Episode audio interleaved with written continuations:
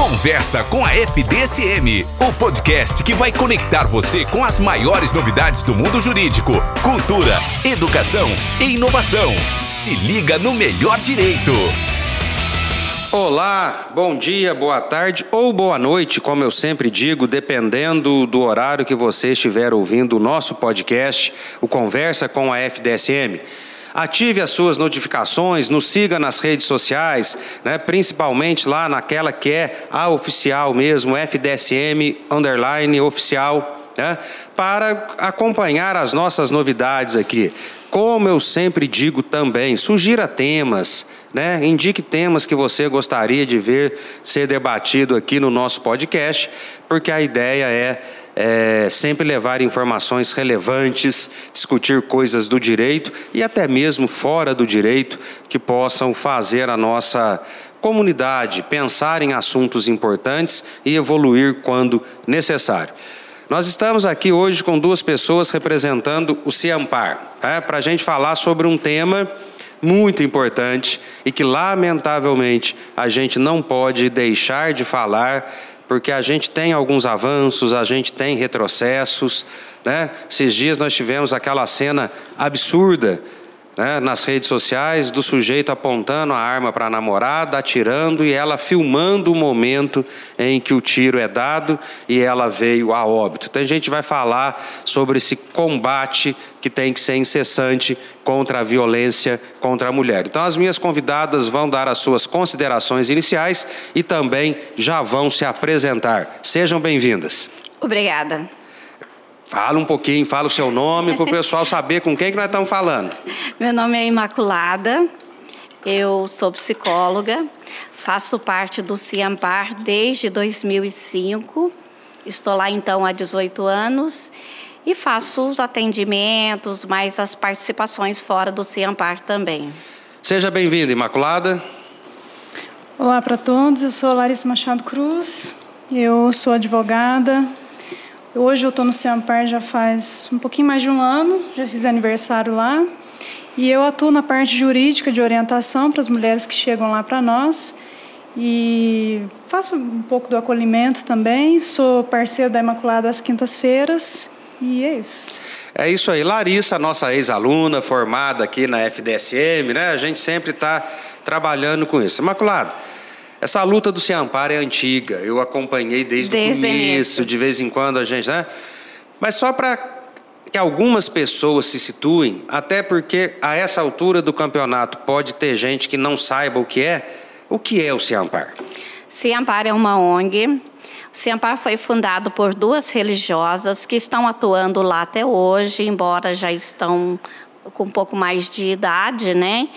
Mas é uma ONG que não tem nenhum vínculo nem, nem com o governo uh, municipal, nem com religião, mesmo sendo fundado por duas religiosas, ele, o Ciampar ele tem integrante de todas as religiões ali sabe, sem nenhum problema. E a gente está lá para acolher, para ajudar as mulheres. E o Ciampar, é interessante que o Ciampar, doutor, é, ele é anterior ao, ao CRAS, ao CREAS? Então, ele tá, já está há mais tempo na luta, né? Eu, me lembro de uma coisa, Imaculado. O Ciampar, a rigor, ele é anterior à Lei Maria da Penha. Sim, a, a, eu, eu me lembro, sim. eu me lembro quando a lei foi aprovada. Em 2006, 2003, né? 6. 2006. Eu me lembro de aqui na faculdade a gente fazer algumas aulas algumas conversas. Não Sim, sei se você participou, mas eu lembro do da, curso de promotoras legais e a que gente vocês fez aqui algumas aulas sobre a Lei Maria da Penha. Uhum. Então, quer dizer, ele já está nessa luta faz tempo. Faz tempo. Né? Larissa, nesse um ano que você está lá, quais as dificuldades, principalmente nesse atendimento jurídico? Né? Quais são as principais demandas que chegam até lá? Olha, eu vou falar bem a verdade. Quando eu entrei no Ciampar, eu entrei bastante assim. Hoje eu atendo só mulheres, até no meu, no meu particular, na advocacia particular. E quando eu entrei, eu, eu via muito. Tá, deixa eu só interromper. Na sua advocacia particular também, você foi para esse lado, você atende só mulheres, é só é isso? Mulheres. Ah, tá. Então eu, eu pensava assim, eu vou atender só mulheres no Ciampar. E eu aprendi até com a Imaculada, é, até entrando no assunto dos homens, né, que a gente deveria atender as famílias. Então lá no Ciampar a gente vê muito a questão desse microsistema da família. Então lá a gente vê que a questão da violência, a questão da família, as dificuldades do acolhimento. Nós vemos famílias muito vulneráveis que chegam para nós, mulheres muito vulneráveis. É... Então, assim, as dificuldades são essas mesmas. Eu cheguei imaginando uma coisa e hoje eu encontro totalmente diferente. A eu gente, amadureci muito lá. A gente pode dizer que o problema é um bem maior do que a gente imagina que seja. Muito maior, muito maior. Ótimo. O nosso tempo aqui no podcast ele é curto. Uhum. Então esse é um assunto que a gente pode até já pensar em fazer outros. Mas hoje a gente está aqui com uma finalidade específica. Daqui a pouco a gente vai falar do evento do dia 25, né? uhum. né? Mas nós viemos falar hoje mais especificamente disso. Se eu tenho a violência doméstica, né, eu tenho a, Maria, a, a, Lei Maria da Penha, que é algo bem específico na questão de gênero, a violência masculina contra a mulher. Lógico que existem outras, mas o nosso assunto hoje é esse. E eu sempre falo isso, numericamente essa ainda é a mais grave, é a maior, é aquela que afeta mais. Né? Sem dúvida. E, nós estamos aqui hoje para tentar falar um pouco sobre isso, a importância da conscientização dos homens em relação a isso. Não basta ser contra, mas, às vezes o sujeito não fala nada, fica quieto, não é agressor, mas também não faz nada para tentar conscientizar os outros. Comece você, Imaculada. Qual a importância disso? Então, o, o, silêncio dos homens é cúmplice da violência contra as mulheres. Isso, sem dúvida. E nós, não só o Ciampar, mas todo mundo que atua né, nessa área precisa contar com a ajuda dos homens. Porque eu vejo assim, quando o homem fala para outros homens que não deve praticar a violência por isso, por isso, é mais acolhido até do que a gente falar, né? Então, os homens precisam contribuir, se envolver na questão, para que possa surtir um efeito lá na frente, assim, de pelo menos, se não der para zerar a violência, que pelo menos diminua. Larissa, como você percebe isso? Você acha que isso já evoluiu um pouco? Tem mais homens falando ou ainda está muito pouco? Não, eu acho que tem sim. Hoje a gente, né, as meninas lá do Ciampar fazendo a campanha, começando a campanha, continuando, né, a campanha do Laço Branco, já tem mais homens envolvidos. Eu acho o seguinte, a gente precisa trazer os homens porque se você trata né, a mulher, os filhos e faz todos os procedimentos, os processos jurídicos ali e tira a mulher, protege a criança, mas não trata o homem, esse homem ele vai casar de novo, ele, ele vai, vai agredir outra. Ele vai agredir outra. Sem dúvida. Então não, não, não, você precisa tratar esse homem. Então por isso que ele precisa vir para a roda de conversa. Então, antes da gente falar do laço branco, é esse o nome é. do movimento, sim, sim. né, para a gente ter até uma questão histórica, nós temos uma questão né, é, estrutural envolvida.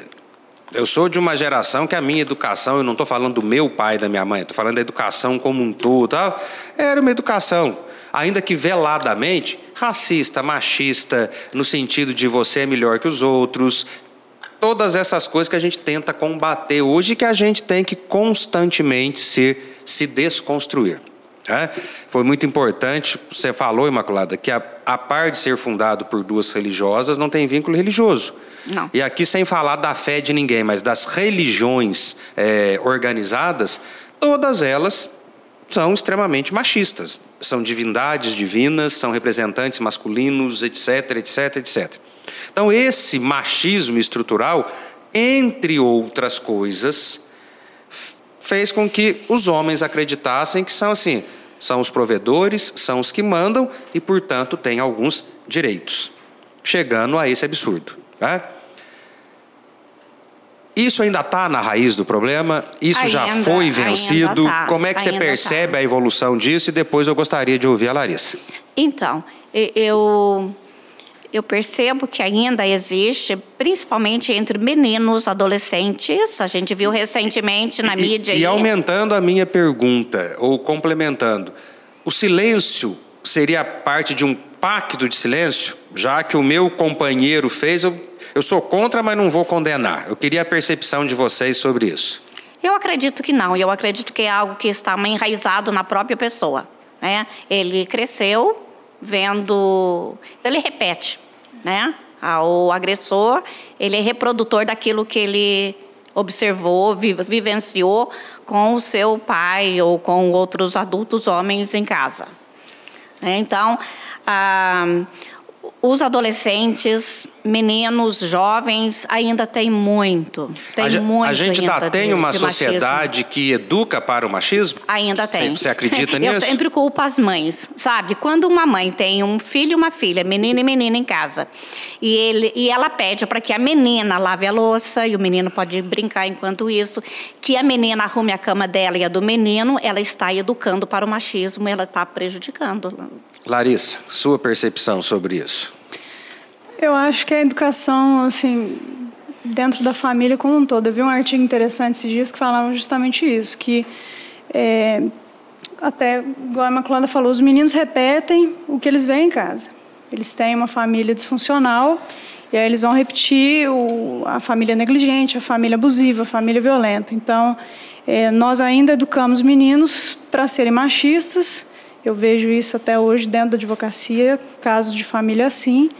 E é cultural, infelizmente ainda temos, não acabou. E, e, isso repercute em casos de violência. Eu vi outro estudo que fala que os casos de violência da pandemia para cá aumentaram também, não, não diminuíram. Então, é, é, essa pergunta eu vou fazer só para a Imaculada agora, que é, como já está lá desde o começo. É uma percepção pessoal, né? nem sempre a gente consegue angariar isso com dados muito concretos.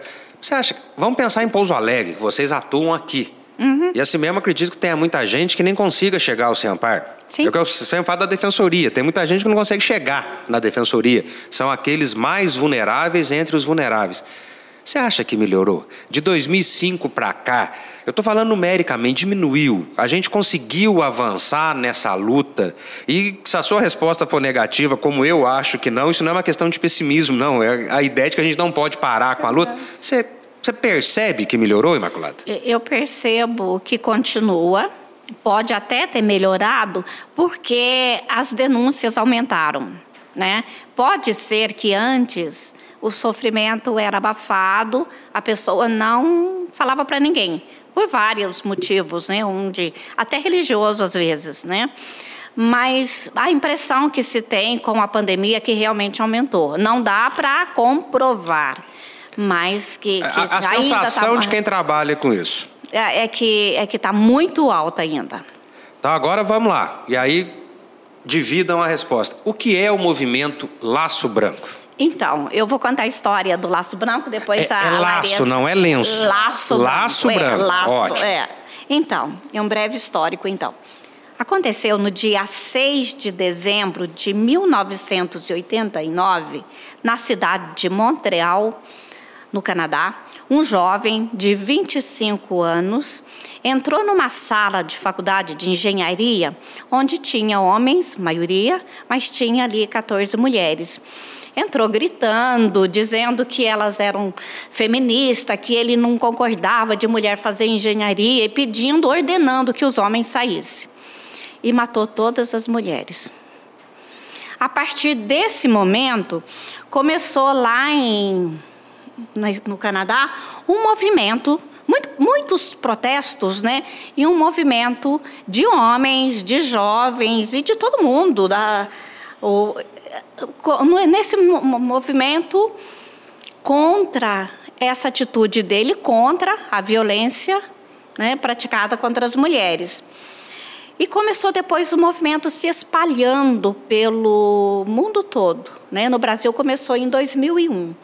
Então, a campanha do, do Laço Branco é um movimento de homens ah, pelo tá. fim da violência contra a mulher. Então, é algo, digamos assim, gerenciado por homens. Por homens. É os homens sim, falando, sim. não, não temos É. que acabar com isso. Que Isso é- surgiu isso é após esse massacre, né? O massacre de Montreal. Então, durante o, o primeiro ano da campanha, lá no Canadá, foram distribuídos 100 mil laços, os lacinhos brancos que os homens colocavam na, na lapela, né, na camisa. E depois começou esse movimento se espalhar, né? E aqui no Brasil, esse movimento está desde 2001. Tá. Esse evento do dia 25, que a gente vai falar dele daqui a pouco, tem a ver com o Laço Branco tem a ver com o Laço Branco, porque no dia 25 é o Dia Internacional da erradicação da violência contra a mulher. E é intensificado o trabalho do Laço Branco do dia 25 até o dia 6 de dezembro. O dia 6 de dezembro, em memória desse massacre, né, para ninguém esquecer que houve esse massacre lá no Canadá. Então essa campanha ela ela se estende nesses dias. E o dia 25 é um dia muito importante porque o mundo inteiro é, luta, né, faz alguma coisa no sentido de combater a violência. Nós tivemos aqui, eu acho que um pouquinho antes da pandemia, a questão de um dia municipal também. Teve. Coincide com o dia 25 de novembro, não? Não, aquele foi no começo do ano. Foi no né? começo do ano, porque a gente foi lá para a praça, eu Sim, lembro que é, teve. Era, acho que era março. Março, algo assim? É. Tá. E o que, que nós vamos ter lá dia 25, Larissa? Qual que vai ser? É? Então Pois tá, é. desculpa. Nós- nós dia ter. 25, qual vai ser a participação do Ciampar lá? Então, nós vamos estar lá na praça com muitos banners, eh, cartazes, eh, tem até um varal de frases, né? E, e um trabalho de panfletagem, a gente vai abordar as pessoas, principalmente os homens, vai falar da violência contra a mulher, vai dar orientação, né? E vamos ter em parceria outras instituições também, principalmente da saúde, porque a saúde é que atrai as pessoas para, enquanto ela está lá na fila, para olhar, para ferir a pressão, né, ou a glicose, aí já dá para a gente ir trabalhando também. É, nós já temos homens em Pouso Alegre à frente desse movimento para organizar ou ainda está na mão do Ciampar? Nós estamos tentando. Eh, já fizemos reunião com o sindicato, o sindicato das Cindy Carvalho, é, da, de costuras, é mais nessa área, né? Que até a sede é lá pertinho do Ciampar. Eles já estão também é, Não, mas aí o, é. o nosso ponto de contato com vocês lá, o João da nossa comissão, já, Sim, já vou também, falar com ele para a é. gente dar um jeito. Esse tipo de campanha a gente fazer mais. No dia 25, vai ter lacinho branco para distribuir lá ou não? Pois é, a gente, a gente pensou nisso, mas precisa que alguém se disponha. O João até falou nisso, né? De ter alguns laços para distribuir, mas aí tem que alguém patrocinar. Não, isso a gente resolve no final aqui do, do podcast. Então vai ter o laço branco sim, pode ficar o tranquilo. la- Vai Ah, ter o legal. laço É, branco sim. Seria legal se tivesse. Larissa, sem querer te colocar em aperto jurídico agora, mas nós tivemos uma decisão recente interessante. Né? Decisão não, mudança na lei proibindo a guarda compartilhada em casos de violência doméstica. né? Você acha que é um avanço? Você acha que pode ajudar a resolver? A violência nunca é só contra a mulher. O que, que você pensa disso? É uma, é uma coisa nova, é lógico, mas é bem a sua opinião pessoal. Olha, tem gente que está discordando muito, tem gente que está concordando muito. Eu, Larissa, eu achei interessante. Por quê? É, eu que atuo com mulheres, né? Eu, eu, assim, vejo que há uma dificuldade grande nessa questão da guarda compartilhada, porque apesar de ter muitos juristas que vão pela guarda compartilhada, eu vejo que quando há guarda compartilhada, mas há casos de violência doméstica, a guarda compartilhada acaba sendo uma questão de um vínculo a mais desse homem agressor, né, que praticou atos de, de violência doméstica com a, a mulher agredida e o filho. Então, se há indícios de violência doméstica, a proibição da guarda compartilhada é interessante ver esse viés. Eu vi gente falando assim, ah, mas vai proibir a convivência. Não é a convivência, é a guarda compartilhada. A convivência Quando for ver o filho, alguém vai lá, Beleza. busca. É um terceiro que vai entregar, é assistida, é outra coisa. A guarda compartilhada é diferente da convivência. As pessoas estão confundindo aí os institutos. Então, para mim, foi uma alteração interessante em. Embora vocês sejam as entrevistadas, eu vou dar a minha opinião, porque essa Vamos é a lá. matéria, Vamos né? lá. Minha matéria na faculdade. Que eu tive é, Isso, com você, inclusive. Exatamente. Guarda compartilhada é, é algo daquelas coisas assim, as ideias fofinhas do direito. É. E o direito não foi feito para ter ideias fofinhas, ele tem que resolver. É algo. Devia ser sempre assim.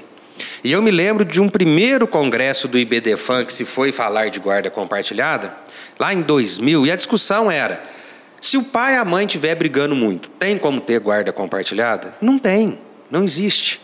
Dá até para evitar uma alienação parental, mas a guarda compartilhada, quando pai e mãe brigam muito, não dá, não existe. E aí veio um monte de gente, fez artigo contra. Eu lembro que uma aluna da faculdade apresentou um artigo nesse sentido. Hoje ela é promotora de justiça. Não, se não tem. E agora está tendo decisão do STJ nesse sentido. Ó, se pai e mãe brigam muito, não pode ser compartilhada. Porque não adianta. Esse tipo de comportamento a, a, a, lei, apesar de tudo, ela não muda comportamentos. Nós estamos com a Lei Maria da Penha desde 2006. E até hoje a gente está aí, né? Eu vejo lá, agora mudou a, a, competência aqui em Pouso Alegre, eu vejo meus colegas que atuam na vara de violência doméstica lá, o negócio é insano, não para, é toda hora. Então, me parece, concordando com você, que essa decisão foi, foi bastante acertada. Imaculada, agora é com você, cara. Lá no direito penal a gente fala assim: ó, a pena ela tem três funções. Né? E uma delas é ressocializar aquele que cometeu um delito. Ou uhum. seja, fiz algo errado, fui para a cadeia, aprendi, não faço mais. O agressor, vamos pensar na violência doméstica. Ele é e vai ser sempre. Tem algo que possa ser feito para que. Porque senão, é que ela falou que ela está vai, fica ali, sai, casa com outra, namora com outra e continua agredindo. Tá? Como é que você percebe isso? E, e mais, tem aquele agressor esporádico? E eu não estou defendendo a violência, pelo amor de Deus, mas aquele sujeito que completamente estressado um dia pratica um ato de violência isolado e nunca mais faz isso. Você já presenciou isso nos seus atendimentos? Você já presenciou uma evolução daquele que era um agressor deixar de ser? Ou isso eu ainda estou sendo falando de uma utopia? Não, se eu não acreditasse nessa mudança do homem, eu não poderia ser psicóloga, né? Eu acredito que é possível um tratamento, um acompanhamento, uma vontade dele muito grande. E você lembra que em 2012, 13, nós fizemos um trabalho com os homens, junto com o judiciário? Lembro.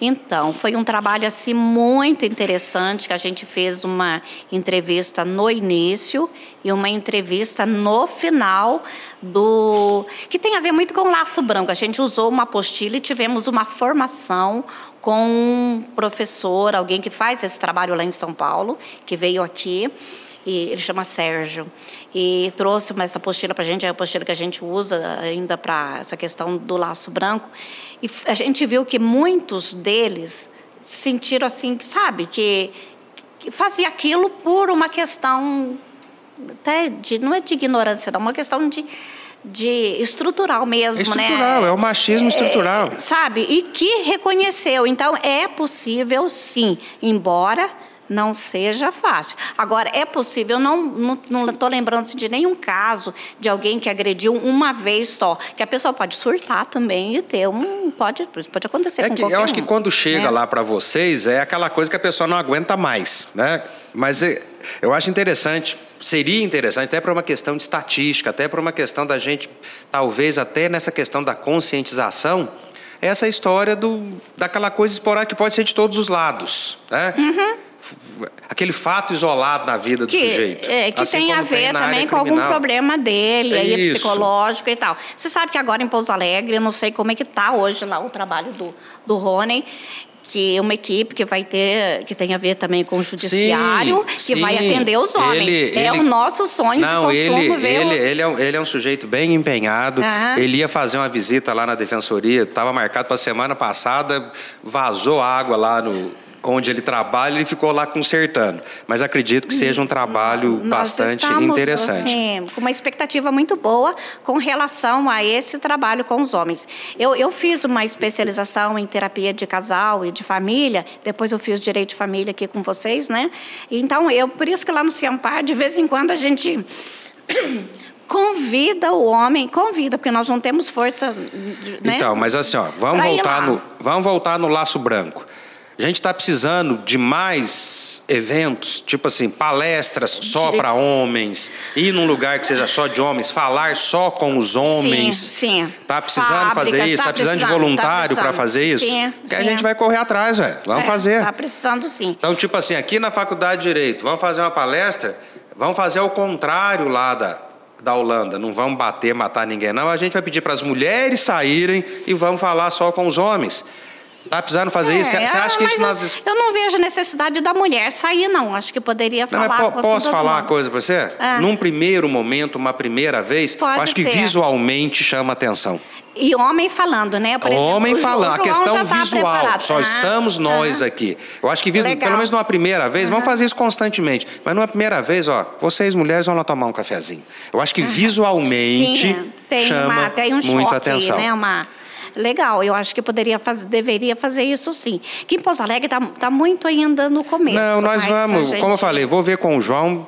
Pro ano que vem, nós vamos fazer alguma coisa aqui na faculdade. Você concorda que é uma chance de diminuir a violência progressivamente se Sim. os- o maior número de homens part- se envolver, Com participar certeza. desse movimento? Você falou algo importante, é talvez o homem falando sobre isso para outros homens. é diferente. É, porque, porque aí tem uma outra coisa que foi falada aí, que o rapaz falou lá na hora de matar as mulheres, né?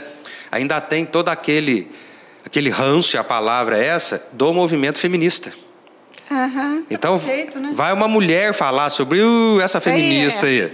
Ele já não presta atenção. Então, é uma maneira da gente começar. E aí sim, aí depois faz um homem, uma mulher, depois faz uma palestra com todo mundo.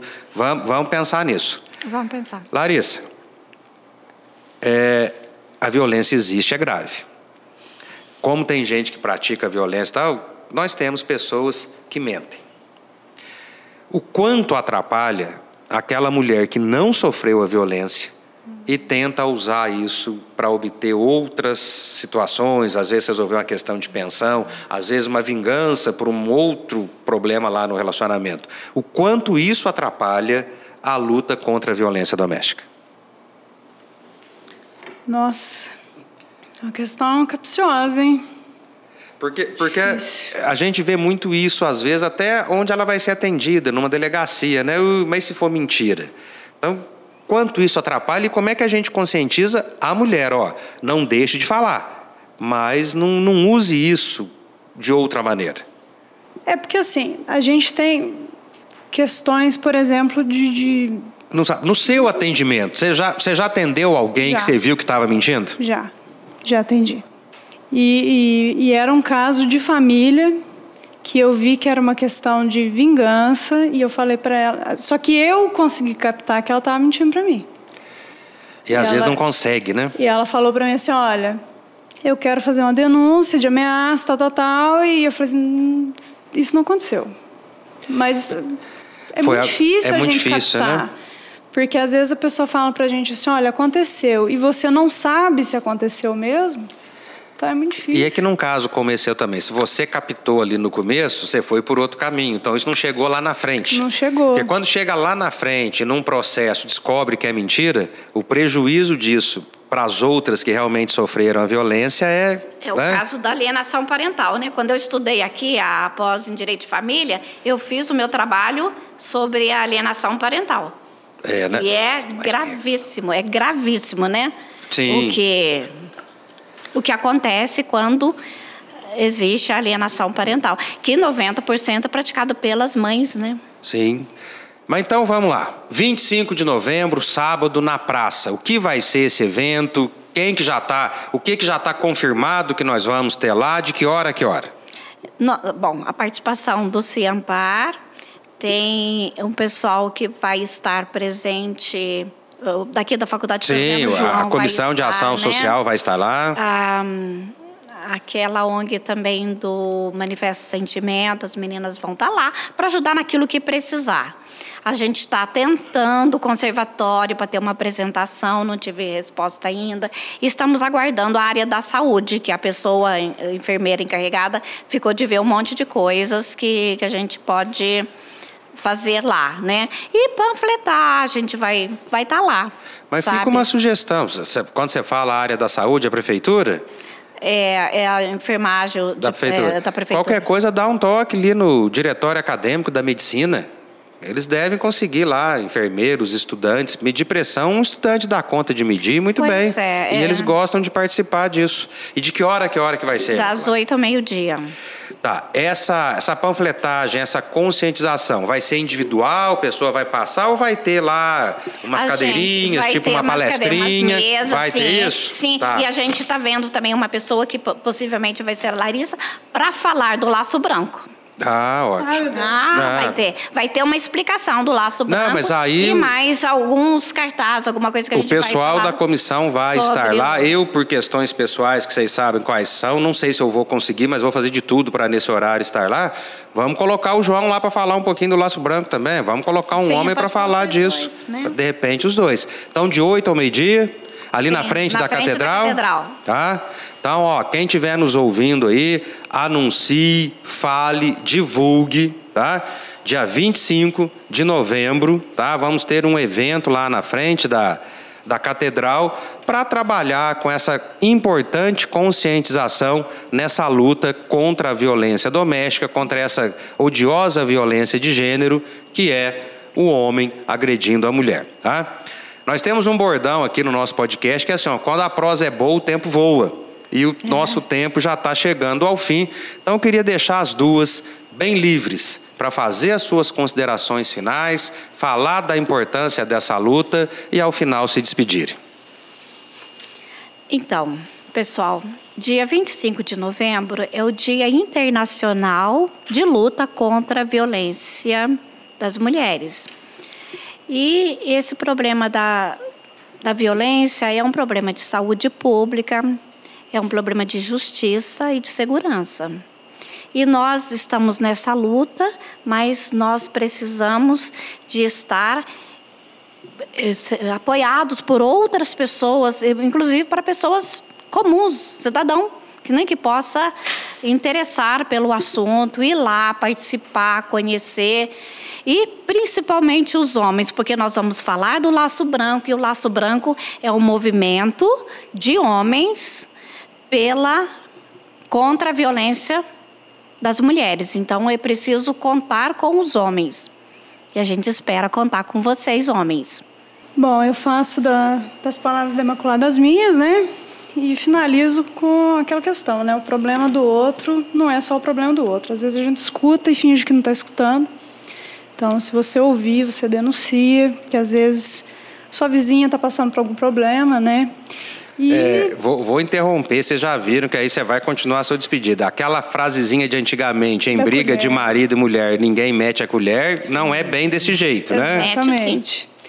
E questões familiares, né, gente? Educar as nossas crianças e cuidar dos nossos filhos para que futuramente não sejam, não repitam padrões errôneos aí. Então. Eu, eu, passei o podcast inteiro tentando é. lembrar e não lembrei de um programa que eles entrevistam os pais que educam os filhos de forma machista e reafirmam que estão certos. Então tem a entrevista do pai, tem da mãe, tem do menino, mas eu realmente não consegui lembrar o nome, eu vou lembrar e vou, vou passar para vocês. Não, vai surgir.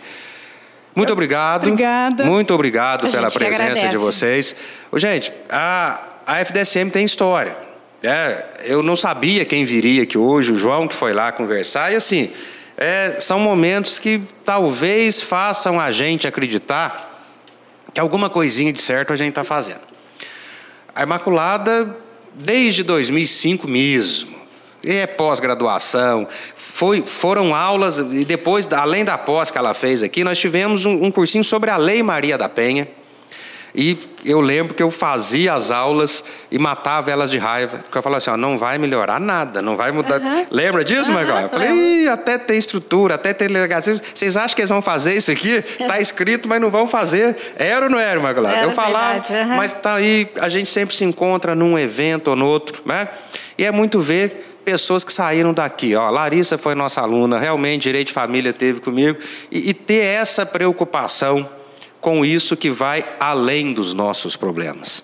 Né? Há uma. E amanhã, né, hoje, esse, esse programa está sendo gravado no dia 8 de novembro, talvez não vá ao ar tão já para a gente pegar realmente a semana do evento para chamar uhum. atenção.